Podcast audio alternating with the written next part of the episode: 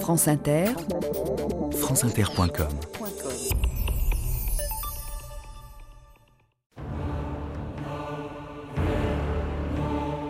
Un nouveau livre éclairant la vie de François Mitterrand vient de paraître en librairie. Une jeunesse française. L'auteur, Pierre Péan, s'est surtout intéressé à l'itinéraire idéologique du futur président pendant les années noires de l'occupation.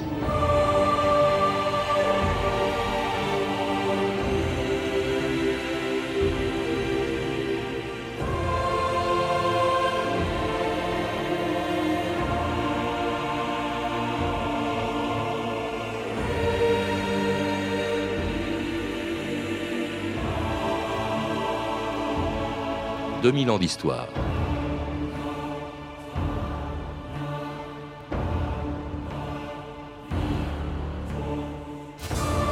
Il y a 14 ans, un livre de Pierre Péan révélait une histoire que pendant un demi-siècle, François Mitterrand avait toujours occultée, celle de sa jeunesse commencée dans des milieux proches de l'extrême droite, puis à Vichy pendant l'occupation, avant qu'il rejoigne les rangs de la résistance en 1943. De sa résistance, François Mitterrand avait beaucoup parlé avant son élection à la présidence de la République, mais pas de sa présence à Vichy, au moment où Pétain s'engageait de plus en plus loin dans la voie de la collaboration, et lorsque la police de René Bousquet participait aux premières grandes rafles de juifs. On savait que François Mitterrand n'avait pas été un résistant de la première heure et qu'il avait même reçu la francisque des mains du maréchal Pétain. Mais pas tout ce que révélait le livre de Pierre Péan, Une jeunesse française, sur la couverture duquel figurait une photo qui avait été cachée pendant plus de 50 ans. France Inter, Jean Lucas, le 1er septembre 1994. Une photo fait grand bruit ce matin dans Paris Match, une photo que recherchaient beaucoup d'historiens depuis un demi-siècle. C'est Pierre Péan, finalement, qui l'a retrouvée pour les besoins d'un livre qui paraît aux éditions Fayard, Une jeunesse française, François Mitterrand, 1934-1940. Alors, Pierre Péan, vous avez retrouvé cette photo, j'aimerais bien que vous nous la décriviez sur cette photo qui est publiée donc sur la couverture du livre, il y a à gauche euh, le maréchal Pétain, au milieu Marcel Barrois et François Mitterrand. Monsieur Mitterrand. Bonjour, monsieur le maréchal. François Mitterrand. Mes respects, monsieur le maréchal. Bonjour. Que faites-vous au commissariat, jeune homme? Je m'occupe du journal interne. Bravo, bravo. Mitterrand a été très efficace, monsieur le maréchal. C'est une très bonne recrue, dotée d'un excellent esprit. Bravo. Tant qu'il y a des jeunes Français comme vous autres, il nous est interdit de désespérer de la patrie. Pierre Péan, bonjour. Bonjour. C'était l'extrait d'un docu-fiction de Serge Moati qui sera diffusé le 22 avril prochain sur France 2, un film inspiré par votre livre, publié il y a 14 ans, on vient de l'entendre, qui avait fait grand bruit, notamment à cause de cette photo et puis de toutes les révélations que l'on y trouve dans ce livre, et notamment celle qui faisait de François Mitterrand, premier président socialiste de la Ve République, un admirateur de Pétain pétainiste avant d'être résistant ou pétainiste et résistant en même temps, ça peut paraître très surprenant. C'était le cas quand même de beaucoup de gens, Pierre Péan. C'est peut-être pour ça que vous avez appelé votre livre Une jeunesse française. L'histoire est toujours très compliquée.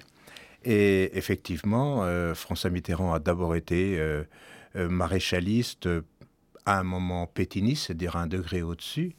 Et puis, euh, petit à petit, euh, il a pris un, certain nombre de contacts. Euh, et on peut dire que dans l'année 43, il a été à la fois encore maréchaliste et résistant, et que petit à petit, c'est, euh, disons à la fin 43, il n'est plus maréchaliste, il ne devient que résistant. Mais on pouvait être, c'est ça qui est très compliqué à expliquer aujourd'hui, on pouvait être à la fois maréchaliste et résistant.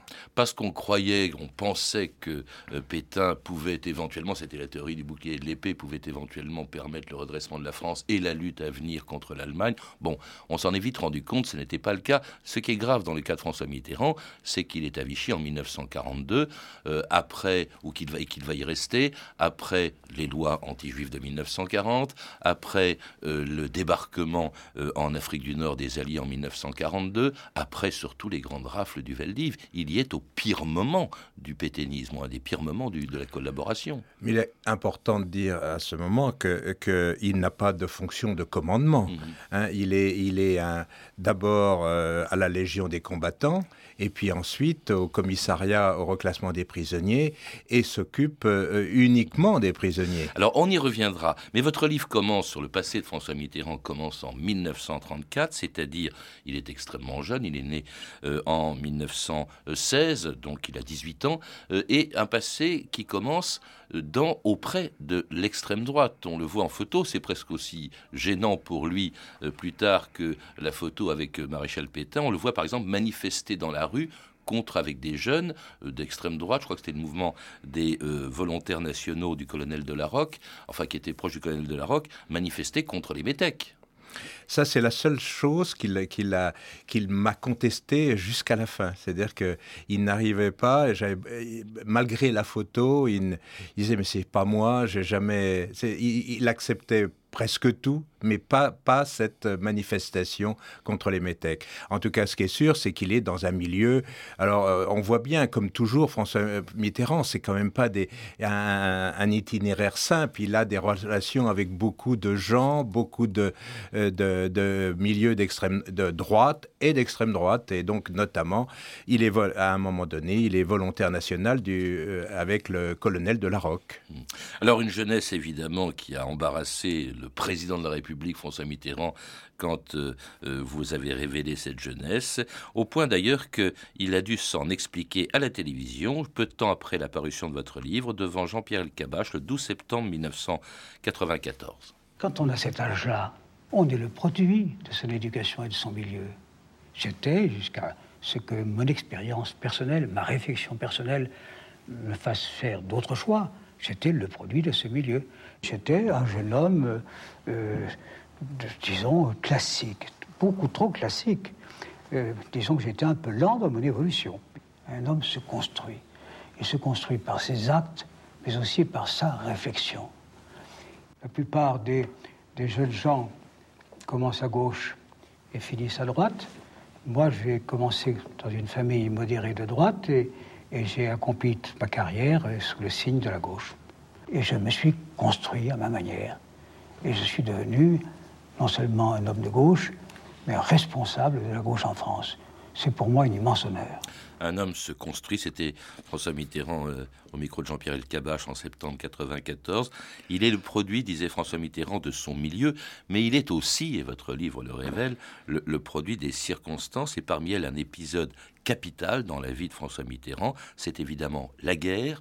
Il est engagé dans le conflit, il est fait prisonnier, il va rester pendant euh, un an euh, et demi dans un camp de prisonniers, et ça, ça a été déterminant dans ses choix, dites-vous, Pierre Péan, dans, ce qui allait euh, le faire passer à Vichy ensuite. Déterminant, capital, en tout cas, c'est ce qui se passe entre, disons, fin 38, où il rentre à son service militaire, ensuite, c'est la guerre, et lui, il fait pas la drôle de guerre, il, fait, il est vraiment à un endroit où ça chauffe, où il y a beaucoup de morts, il est blessé, Hein, euh, au mois de juin 1940, euh, euh, près de Verdun.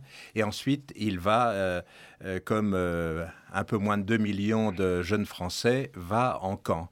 Et donc, tout cet donc ça, c'est important aussi de comprendre sa démarche après. C'est-à-dire qu'il est plus de trois ans en dehors de, la vie civile. C'est la première chose. Et la deuxième chose, ce contact, lui venant d'un milieu de droite, ce contact où il n'y a plus d'hierarchie, où il y a énormément de, de, frustration, de misère, tout ça, il découvre un autre monde et, il découvre aussi que la, France, euh, les, euh, a abandonné euh, toutes ces, forces vives. Hein.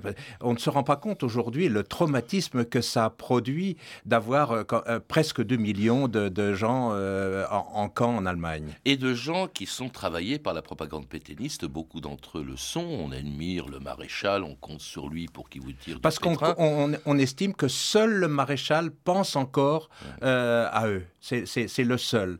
Donc, donc effectivement, la propagande maréchaliste euh, fonctionne bien dans les camps. Et c'est la raison pour laquelle, lorsqu'il s'évade en décembre 1941, il va presque aussitôt à Vichy. Et puis alors là, il, va y travailler, il va exercer, vous le dites, des fonctions subalternes, mais avec beaucoup d'admiration pour Pétain. Il n'y va pas simplement pour trouver un boulot, il admire Pétain, il l'écrit d'ailleurs euh, en mars 1942, J'ai vu le maréchal au théâtre, il est magnifique d'allure, son visage est celui d'une statue de marbre, et alors plus grave encore, lorsque Laval arrive, revient au pouvoir, prend la direction du gouvernement, euh, ce qu'écrit François Mitterrand le 22 avril 1942, Laval est sûrement décidé à nous tirer d'affaire. Sa méthode nous paraît mauvaise, point d'interrogation. Savons-nous vraiment qui il est, point d'interrogation. Si elle nous permet de durer, ce sera la bonne. C'est quand même accablant car nous sommes à la veille du port de l'étoile jaune et des premières grandes rafles de juifs. Euh, Pierre Péan. C'est accablant, mais faut resituer. C'est effectivement ça qui a posé le plus de problèmes un des, euh, lors de la sortie de mon livre. Mais il faut quand même rappeler que c'est une lettre privée à une de ses amies. Euh, que justement, raison de plus, elle exprime vraiment elle sa exprime, pensée. Non, et je crois que c'est le point. Le, donc, il écrit cette lettre le 22 avril 1942, et je crois que c'est le point culminant de son pétinisme. On va, on va voir après que euh, ça va descendre lentement, mais, mais à ce moment-là, il n'y a pas de problème. Il, croit à la Révolution nationale, il croit. mais précisons bien que il l'a été toujours anti-allemand. Et deuxièmement, son, choix politique, c'est toujours par rapport aux prisonniers, toujours. C'est-à-dire que vous voulez dire qu'il ne s'est pas mêlé là où il était. Il a commencé euh, à faire, à être documentaliste à la Légion française des combattants et des volontaires de la Révolution nationale. C'est-à-dire qu'il est pétainiste. Hein. Euh, et puis ensuite au commissariat au reclassement des prisonniers. Mais il n'a pas participé euh, au, rafle. Ça, on s'en doute. Il n'était pas dans la police française de, de Bousquet. Mais quand même, on a l'impression qu'il ne voit rien. C'est ce que d'ailleurs lui reprocheront ses amis plus tard, ses amis juifs. Mais que faisais-tu pendant ce temps-là, pendant que euh, les, juifs étaient raflés? C'est très très difficile de se remettre euh, à cette époque parce que aujourd'hui, quand on parle de Vichy, on, sait tout de Vichy et on sait notamment la relation de Vichy avec les Allemands, évidemment euh, les, les, lois anti-juives. Et mais les gens qui ont vécu ça, quand, vous regardez les textes du général de Gaulle, les textes de Jean Moulin, les textes des grands résistants, ils ne font pratiquement jamais mention de la question juive. Parce que la, euh, question juive, elle était englobée, elle était, disons que Vichy, pour tous ces gens-là, Vichy se retournait euh, contre les, francs-maçons, euh, contre les juifs, contre les résistants, contre les gaullistes. Et donc il n'y avait pas de, la plupart, y compris chez les amis juifs de François Mitterrand, il n'y avait pas de spécificité de la question juive. C'était englobé dans un ensemble. Alors aujourd'hui, évidemment, on, sait beaucoup de choses, donc euh, on, reproche à François Mitterrand, comme à beaucoup, beaucoup d'autres gens, on reproche de n'avoir rien, fait. Mais il n'y a pas grand monde qui a fait quelque chose à cette époque-là, parce qu'il n'y a pas de spécificité. Alors en tout cas, il reste à Vichy, il y est pendant toute la durée de l'année 42, euh, encore une fois, euh, et notamment au commissariat au reclassement des prisonniers de Maurice Pinault, hein, qui était lui un pétainiste mais anti-allemand. Euh, François Mitterrand reçoit même la Francisque début 43. La Francisque, Pierre Péan, ça aussi c'est accablant, on ne la donne pas comme ça, il faut la demander, et François Mitterrand l'a demandé. Il l'a demandé. C'est la décoration, il faut le rappeler, la plus importante. Et, et, ces deux parrains, ce sont de, deux proches de, euh, du maréchal Pétain. C'est d'abord Gabriel Jantet, qui est un ancien cagoulard, euh, et, euh, Simon Arbello. Donc il est effectivement, il est dans, dans, dans ce milieu autour du maréchal Pétain. Il a des, il a des liens proches dans l'entourage notamment du docteur Ménétrel, qui est le secrétaire particulier du maréchal Pétain. Mais ce qui n'empêche pas, on va y revenir, d'avoir d'autres activités.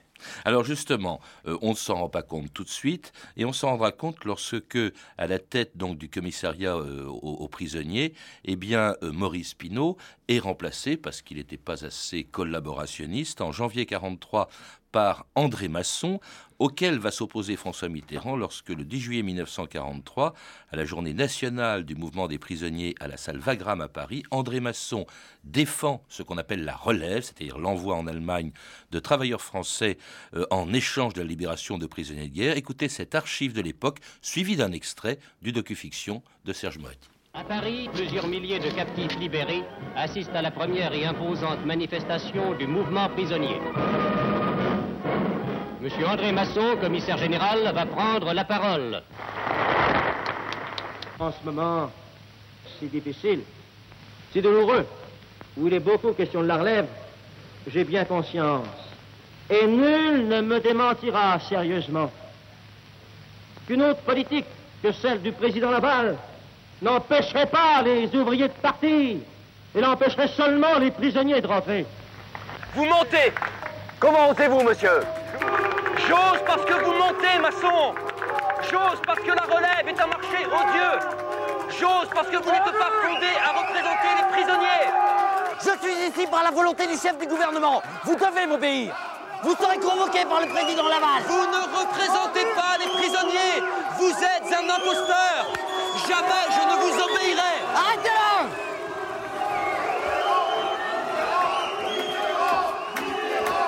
Alors là, ce que l'on vient d'entendre, après une véritable archive, c'est un extrait du docu-fiction de, Serge Moati.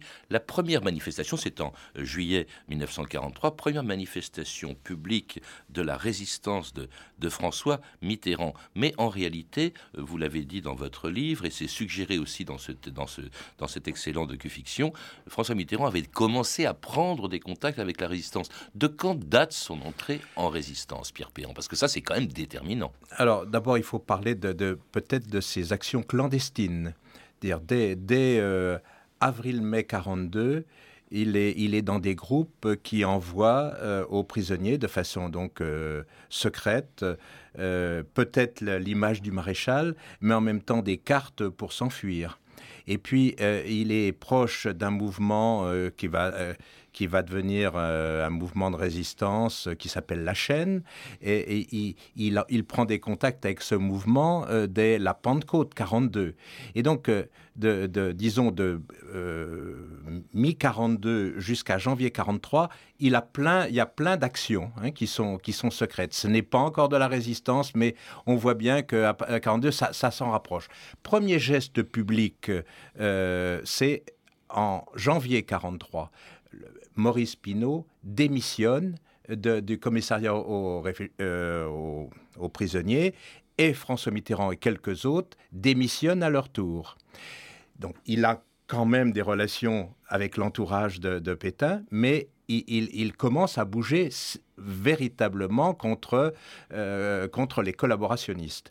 Et puis, dès mars, alors, euh, il a toujours cette double, double casquette, hein, eh bien, il, il, va prendre des contacts, d'abord avec les, des militaires, hein, des, les, les, militaires qui vont constituer l'ORA, c'est-à-dire l'organisation de résistance de l'armée, hein, l'ORA, mais très rapidement, dès, dès, avril, il prend contact avec euh, Bernard de Chalvron, hein, qui, va, euh, qui est le créateur de, du noyautage des, des, administrations, et puis après, avec le mouvement euh, euh combat d'Henri de, Freinet, euh, il rencontre Bertie Albrecht, Albrecht oui. etc. Autrement dit, il va avoir une activité en étoile où, il a énormément de contacts. Et dès dès euh, à peu près mai, mai 43, il, il, reçoit même de l'argent de Laura et il va, il va, être permanent alors dans son mouvement prisonnier mais travaillant dans le dans le, le, le Laura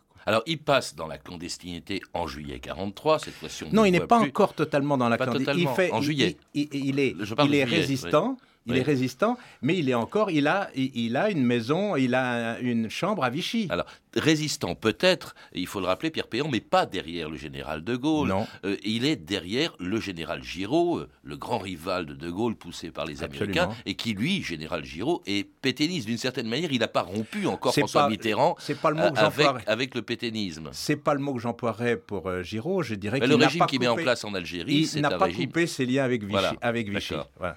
Mais c'est vrai que pendant, pendant quelques mois, euh, euh, disons le, deuxième semestre de 43 jusqu'en fin novembre, on peut dire que François Mitterrand il, ne, reconnaît pas le général de Gaulle et il est dans, le, dans un système girodiste. Il est même affecté au service action euh, de, de l'ORA et, et, quand il décide d'aller donc vers parce qu'il voit bien que ça chauffe pour lui, parce qu'il y a le neveu du général de Gaulle qui est aussi dans les mouvements Michel prisonniers, Caillot, oui. Michel Caillot, et qui lui tape dessus. Et donc, euh, il voit bien qu'il faut qu'il aille euh, contrebalancer cette propagande du neveu du général de Gaulle et qu'il faut qu'il aille à Alger. Mais dans un premier temps, c'est par le système, donc c'est dans un avion euh, de, de, du SOI, c'est-à-dire des Britanniques en accord avec l'ORA, qui va à Londres. La première personne qui voit à Londres, c'est quelqu'un de l'ORA, du service action. La deuxième personne qui voit, c'est quelqu'un, donc c'est les Britanniques. Hein, mmh. Et c'est seulement après qu'il va voir Passy du BCRA. Autrement dit, il arrive à, à Londres dans un premier temps, euh, complètement girodiste. Et puis il se passe des choses. Donc euh, Giraud père dans, son combat avec De Gaulle, et donc il y a fusion des services, et il va se retrouver euh, affecté donc dans un système qui n'est plus un système girodiste. À la tête en tout cas du mouvement national des prisonniers de guerre et déportés, le NNPGD, euh, dont euh, il prend la tête justement en évinçant le neveu du général de Gaulle, mouvement avec lequel donc François Mitterrand va participer à la libération de Paris en août 1944, une libération dont il parlait huit mois plus tard au congrès de la Fédération nationale des prisonniers de guerre. C'est le plus vieil enregistrement de la voix de François Mitterrand. C'était le 13 avril 1945. À Paris comme ailleurs, les prisonniers de guerre étaient au premier rang. Partout où l'Allemand s'accrochait, nous avons été présents. Et quand nous nous sommes retrouvés rue Meyerbeer, alors que les Allemands étaient encore dans la commandanture voisine, alors que les Allemands circulaient dans la rue même, et que nous nous sommes dit, voici que la France est libre, et qu'allons-nous faire? Voici que la France enfin retrouve son indépendance et peut retrouver sa grandeur. Est-ce que nous, les captifs, de quelque chapelle et de quelque origine que nous soyons, nous allons, oui ou non, participer à cette grandeur? Et c'était le plus vieil enregistrement de la voix de François Mitterrand en 1945 et au début d'une carrière politique pendant toute la durée de laquelle il a occulté son passé à Vichy, écoutez le 24 ans plus tard en 1969, raconter sa guerre comme s'il était passé directement d'un camp de prisonniers à la résistance. La guerre, la captivité, l'évasion, donc le grand tourbillon. puis à cette époque, par les hasards de la vie dans la résistance, la France, l'Angleterre, l'Algérie, la France à nouveau. La guerre, la captivité, l'évasion, puis dans la résistance, la France. Entre les deux, il ne s'est rien passé, si l'on en croyait Mitterrand en 1969. Or, il s'est passé toute l'année 42 et sa présence à Vichy euh, auprès du pouvoir. Bon, c'est une occultation de ce passé qui a duré une cinquantaine d'années jusqu'à la parution de votre livre, Pierre Péan, même si on se doutait que ça n'avait pas été, euh, que qu'il avait un passé. On parlait déjà de sa Francisque. Oui, ben, il a donc euh, fait l'impasse sur un peu plus d'un an, mais il a fait d'autres impasses euh, aussi qui, de, sur cette période. Il a re-raconté, euh, assez loin de la vérité, sa rencontre avec le général de Gaulle. Mmh. Il en a fait une rencontre qui s'était très mal passée parce, parce que toute sa légitimité, il estimait que ça, devait se construire par rapport au général de Gaulle. Il dit que ça s'est mal passé. Et j'ai retrouvé une lettre de, du seul témoin qui était de Freinet et, qui ne dit pas du tout. Le, le général de Gaulle avait compris que ce jeune homme ambitieux était plus fort, était plus stratège que son propre neveu. Mmh. Donc, euh, on, euh, et se, retrouvant donc à gauche, euh, bon, il a occulté l'année 42.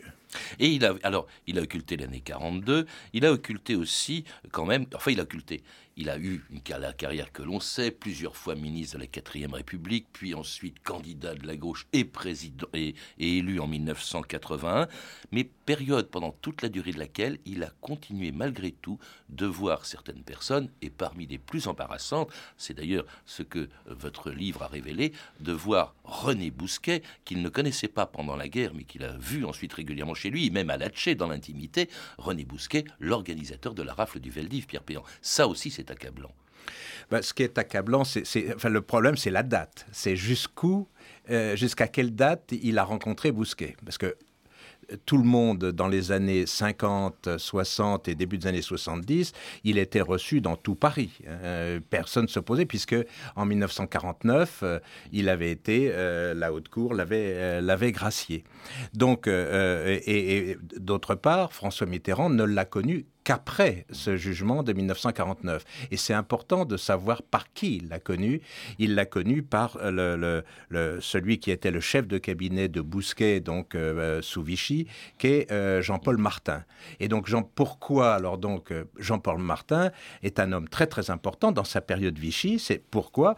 Parce que Jean-Paul Martin donnait au mouvement des prisonniers beaucoup de renseignements. Il est probable qu'il a empêché des arrestations de de gens de l'entourage de François. Enfin, il, a, fait, il a fait comme s'il il ignorait ce qu'avait fait Bousquet pendant la guerre. C'est ce qu'il a révélé plus tard. C'est que vraiment ce que personne ne croit. Il y a des choses qui troublent aussi. C'est après, après l'interview d'Arquier de Pellepoix que ça pose un problème. C'est à partir de, disons, la fin des années 70 et qui, et qui continue à le voir. Alors il y a quand même des gestes aussi. Il fait fleurir la tombe de Pétain euh, à lieu même pendant qu'il était président de la République, euh, refusant de reconnaître la responsabilité de l'État français dans la déportation des Juifs. Alors tout ça, évidemment, a été troublant jusqu'à la publication de votre livre en 1994, qui a provoqué d'ailleurs une telle indignation que quelques jours plus tard, François Mitterrand était bien obligé de s'en expliquer euh, devant la télévision de Jean-Pierre Elkabbach le 12 septembre 1994. Peu d'hommes ont été aussi attaqués. Hein.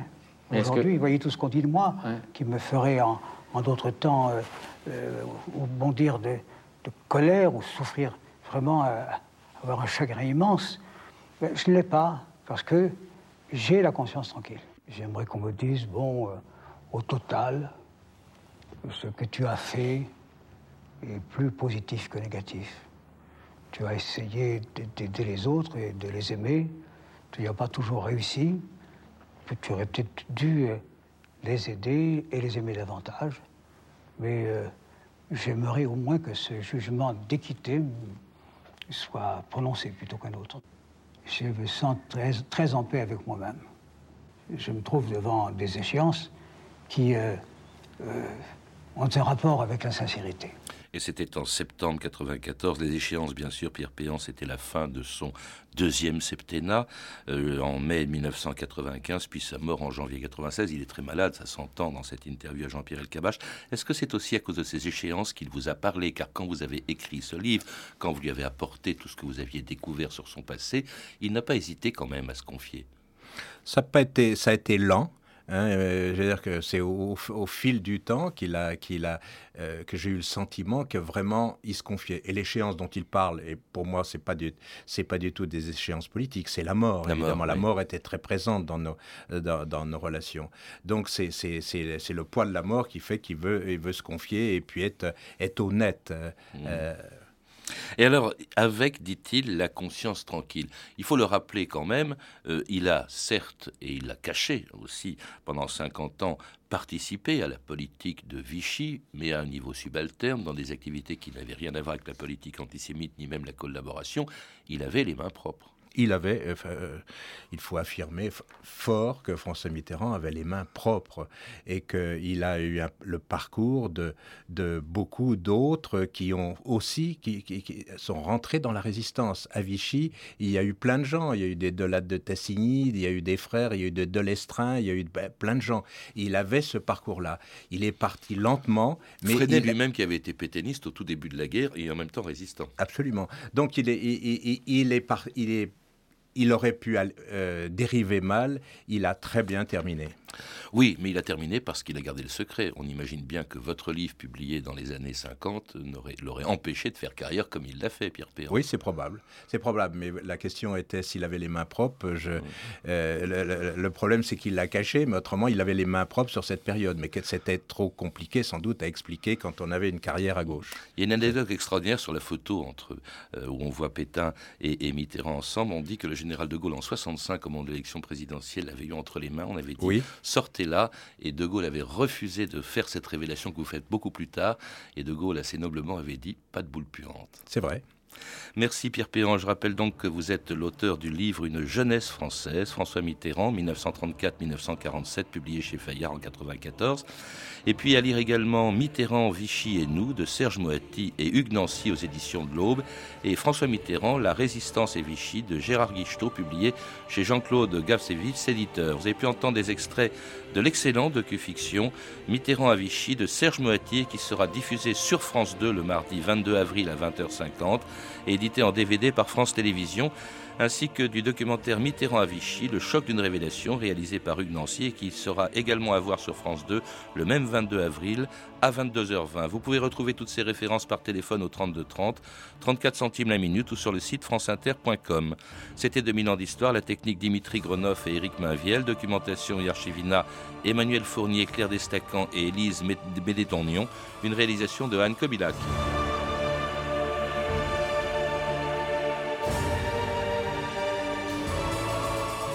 Demain, dans 2000 ans d'histoire, les Français et leur empire colonial.